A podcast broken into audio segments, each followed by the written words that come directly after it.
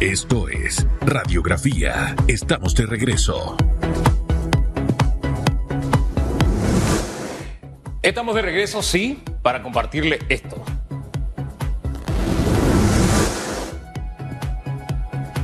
El MINSA evalúa la aplicación de la vacuna contra la COVID a menores de 5 años. ¿Usted qué opina? Use el hashtag radiografía. Bueno, me, me, me, lo que me zumba en el oído. ¿Qué le pasa? ¿Por qué no, no, es que así? es raro que usted tartamudee. Ay, padre. Es raro, es entonces por eso me quedé fijamente. Desastre. Des- o sea, me ha Desastre. quedado esa palabra de Y en el agro dejó una lista de desastres Sí, y está con nosotros el viceministro, de desarrollo agropecuario. que le va a tocar responder a los comentarios que hizo Juan Diego, específicamente por el sector agropecuario. Agropecuario. Este, señor viceministro Roñoni, para que usted nos diga, ¿no? Sabemos que han estado haciendo muchas cosas a lo largo de la administración. ¿Considera realmente que en el sector agropecuario la administración Cortizo ha sido un desastre, como lo ha mencionado el diputado independiente, independiente Juan Diego Vázquez? Sí, bueno, yo estuve, buenos días, a Buenos ambos. días. Eh, yo estuve escuchando las declaraciones del diputado que nos ha apoyado en proyectos importantes como la eliminación de la UPSA y también en la ley de pesca. Han sido muy valiosos los aportes, sin embargo, en esta ocasión no estoy de acuerdo con él. Yo creo que más allá de una percepción o una posición política, las cifras hablan por sí solas. El sector agropecuario ha crecido en medio de la pandemia y ahora en esta difícil situación, eh, luego de la invasión rusa a Ucrania, es cierto que todavía hay mucha- muchas eh, necesidades dentro del sector, sin embargo, eh, la estadística y sobre todo la paz social que hemos podido vivir gracias al, al apoyo, al esfuerzo de los productores agropecuarios que hemos seguido produciendo comida para Panamá en la pandemia, eh, hablan distinto a la percepción que tiene el, el diputado. En el caso, por ejemplo, en el rubro número uno que tenemos, que es el arroz, este año se registran 2.000 hectáreas más que el año pasado. Tenemos 19.600 hectáreas sembradas este año. ¿2.000 o 2.500? Porque me parece que escuché al ministro hablar de 2.500. No, 19.600 hectáreas hay sembradas. Las adicionales. De- no, So- es el total de hectáreas de las cuales hay 2.000 adicionales al año pasado. 2.000 adicionales. Sí, no son correcto. 2.500. Ok. Eh, así que eso demuestra la confianza que hay del sector agropecuario. Por supuesto que hay excepciones. Yo creo que la tónica del, del gobierno del presidente Cortizo y también del ministro Valderrama como rector del sector ha sido la, la comunicación constante con los, con los diversos actores. Nosotros todas las semanas tenemos reuniones y vamos recogiendo y nutriéndonos de, de las inquietudes y sobre todo de las necesidades de los productores. Fíjese que en ese ensayo que hacemos a diario, tratando de ser justos, eh, siempre insistimos en el tema agro, porque es una de las áreas donde, si bien es cierto, no le podemos poner cinco al gobierno, por lo menos sí podría entrar en una calificación arriba de cuatro. ¿Por qué? Hombre, porque tenemos que hacer memoria.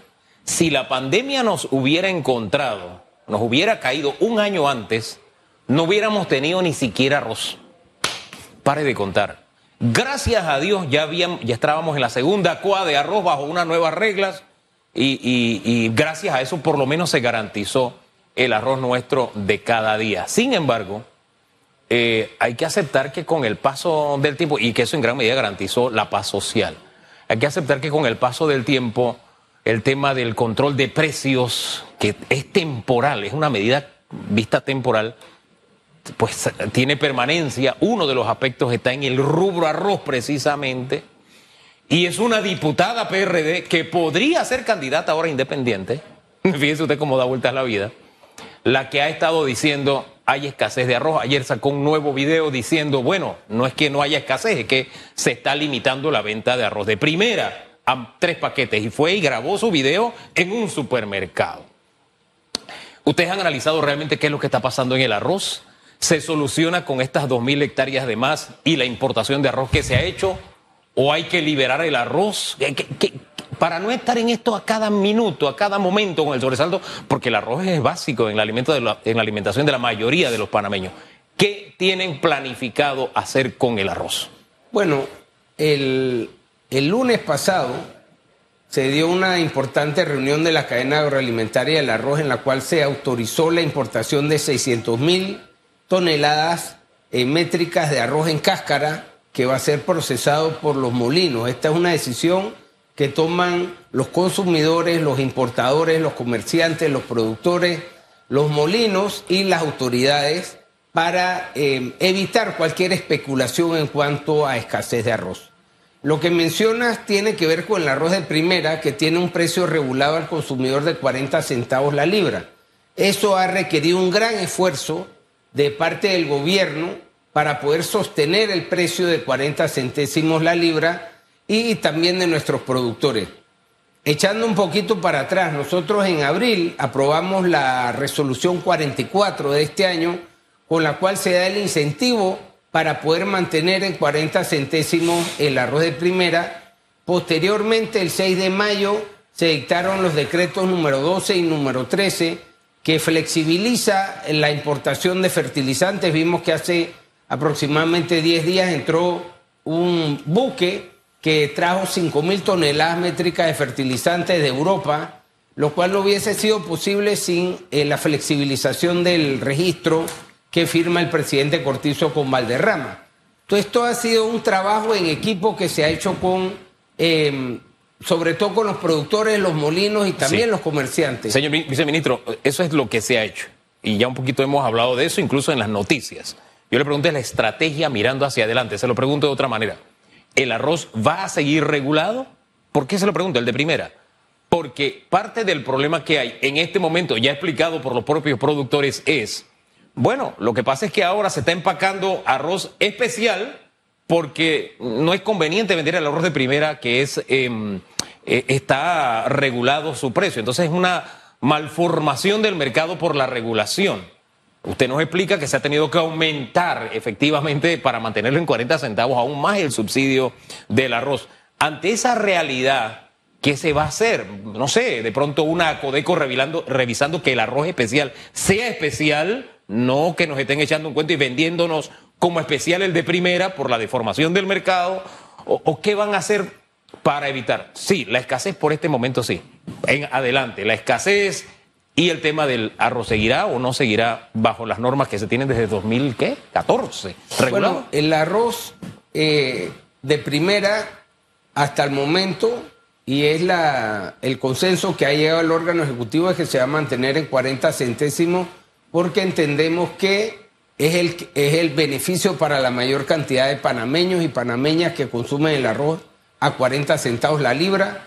De esta forma también llega a la mayor cantidad de panameños y sabemos que es, un, es el grano número uno en nuestro país.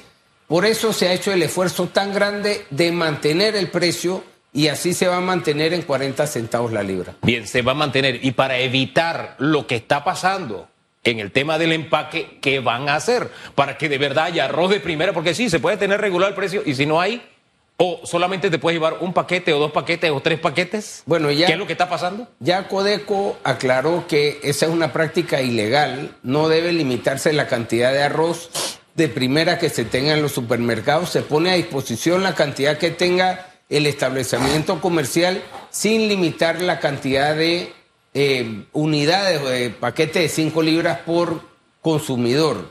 Eso lo estamos revisando. Acodeco es parte importante de la cadena agroalimentaria del arroz. Eh, nos ayuda a hacer los inventarios y ahora mismo no se justifica tener esa racionalización del, de la cantidad. No se puede racionar, pero se está haciendo. Entonces, ¿qué hará el gobierno para evitar esta práctica? Bueno, Acodeco tendrá que multar a los que lo estén haciendo porque ya lo ha dicho el director, que es Quintero, que es una práctica ilegal y que va en contra de la ley de libre competencia. Y más allá de que los multen, yo los publicaría. Sí, señor. Para que la gente sepa cuáles son esos comercios que están en realidad jugando con, con, el, con, el, con el plato principal del panameño. Señor viceministro, eh, estamos en el mes de junio. Eh, de aquí hasta final de año, ¿cuáles van a ser esas políticas que van a desarrollar ustedes específicamente con ciertos productos como el arroz, están los lácteos y demás? Eh, he escuchado mucho al ministro Valderrama eh, en varias de las, de las entregas de los toros, de, varios eventos que han tenido ustedes hablar de seguridad alimentaria. Seguridad alimentaria, garantizar el alimento a los panameños. Y creo que a veces no le ponemos atención a este tema, eh, porque las próximas guerras en el mundo van a, ser, van a ser por agua y por comida. Aquel que pueda en su casa hoy sembrar, que lo haga, o quien tenga un terreno y pueda sembrar, que lo haga. ¿Por qué están haciendo tanto énfasis esta administración en este tema? Eh, eh, ¿Puede eh, acercarse más de lo que pensamos ese tema alimentario en el mundo?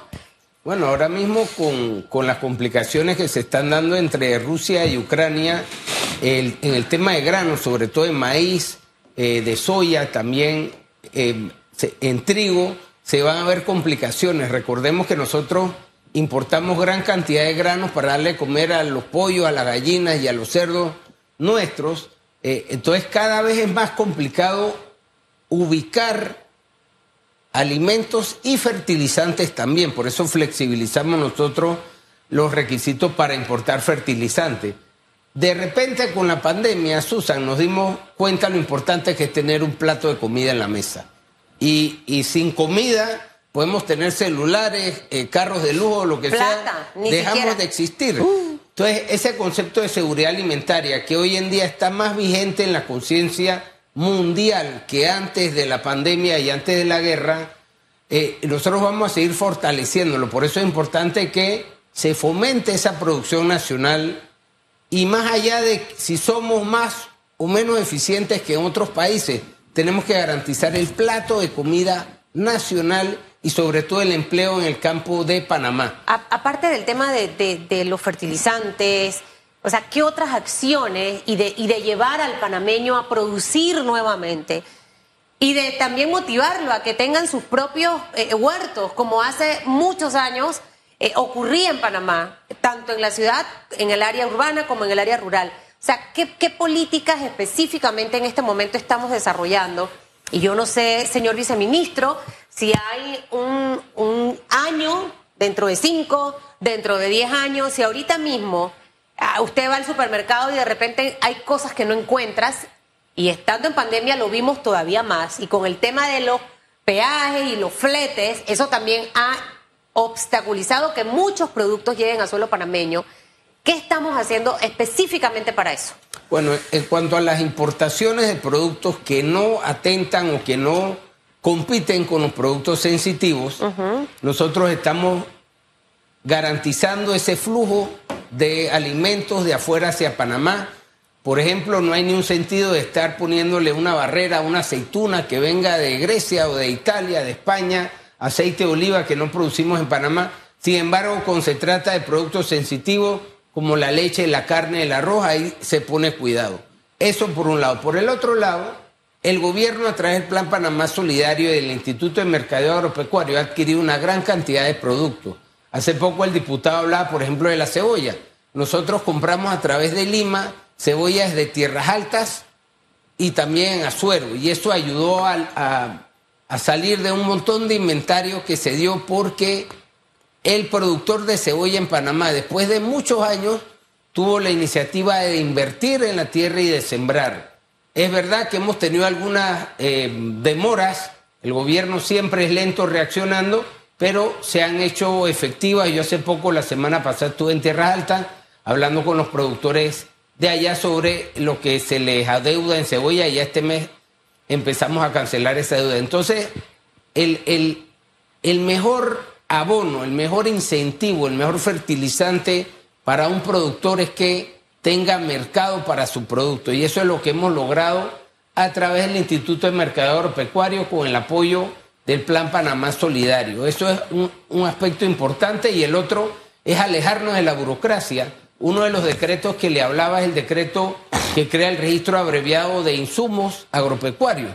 Si hay un producto que está funcionando, por ejemplo, en España, desde hace varios años, nosotros queremos traerlo y ponerlo a disposición de los productores, en este caso de los agricultores, sin tanto trámite y tanto eh, demora, porque al final esa demora perjudica a- al productor nacional a ser más eficiente, a tener una herramienta que nos ayude a sacar mejor producto y tener mayores ganancias también. Es un conjunto de acciones, conjuntamente también, valga la redundancia, con el apoyo que está dando el BDA al pequeño productor a través del programa de mm, agrosolidario. Fíjese, y ahí de verdad hay que poner otro ganchito en el sector agropecuario a la labor que desarrollan en comunicación usted y el ministro. Aquí hay ministros que, Dios mío, está el tema de los huecos, por ejemplo, que vivimos a diario. Pero entrevistar Ahí hay un desastre, la Ahí hay verdad. un desastre eh, de todo tipo, incluso comunicacional. Es un ministro al cual se le invita para hablar del tema y nada, nada. Hay ministros que se cierran. Este es uno de ellos. Y tristemente eso daña el esfuerzo De otro. de otros. Entonces ahí hay que hacer la diferencia. Este es un ministerio que ha tenido crisis. Crisis, estamos hablando de la comida y ha dado la cara.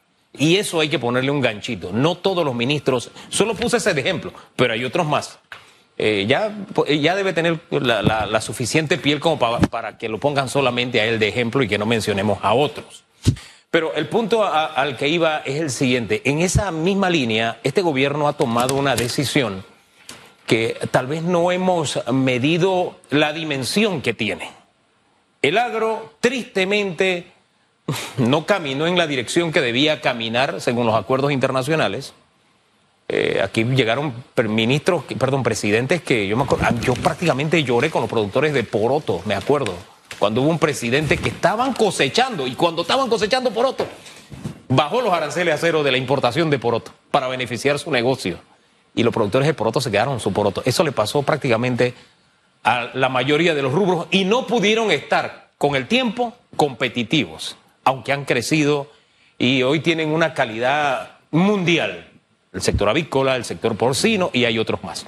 Hay cuatro rubros que el gobierno puso sobre la mesa para que se revisaran en TPC con Estados Unidos y Estados Unidos dijo que estaba dispuesto a hacerlo. ¿Qué paso adicional se ha dado? Ya han conversado, se han dado reuniones. ¿Estamos preparados para esa renegociación de esos cuatro rubros? Quiero saber cómo anda eso. Pónganos al día. Bueno, eh, echando un poquito para atrás, uno de los mayores importadores de arroz en la administración pasada fue Lima. Entonces, aunque parezca mentira, Lima en vez de comprar producto nacional y promoverlo, lo que estaba era importando de un país cercano en Sudamérica y eso desmotivó la, la producción de arroz. Este año estamos registrando casi 20 mil hectáreas más de lo que se dio en la administración pasada. Pero bueno, eso ya es historia patria y nosotros lo que hemos hecho es poner a andar las leyes. Fíjate, la ley de cadena agroalimentaria es una ley del 2017. Sin embargo, era letra muerta. Hoy en día, el presidente Cortizo, el ministro Alderrama puede decir que no ha importado ni un grano de arroz de afuera al gobierno nacional. Se han dado importaciones en el marco de los tratados internacionales y por desabastecimiento. Y ojo, así como la decisión del lunes, esos 600 mil toneladas métricas de arroz las aprobaron todos los miembros de la cadena. Fue una decisión unánime, entendiendo que no queríamos que siguiese la especulación y la zozobra con algunas noticias que han ido saliendo y, quizás la actitud de algunos agentes de comercio. Nosotros le hemos pedido a los Estados Unidos a través de la canciller Moines que se revisen cuatro rubros sensitivos. Algunos productos lácteos, arroz, carne de cerdo y carne de pollo. Estados Unidos ya contestó formalmente a la solicitud que es de revisar los términos y condiciones del programa de desgrabación, porque entendemos que se nos vino encima el tiempo y si llegamos a cero, Claro. eso va a causar un caos en estos cuatro productos que representan el 50% del Producto Interno Bruto del país. Eh, es más de la mitad de la mano de obra que genera el sector agropecuario, que como sabemos tiene más del 15% de la mano de obra eh, a nivel nacional, aunque no somos tan participativos en el Producto Interno Bruto en términos generales, sí generamos el 15% de la mano de obra. Estados Unidos ha manifestado eh, las bondades del tratado según su apreciación y nosotros le hemos pedido, y, es el derecho soberano que nos asiste a través de Cancillería y del Ministerio de Comercio, que queremos sentarnos a revisar solo en esos cuatro rubros el programa de desgrabación que tenemos con ellos.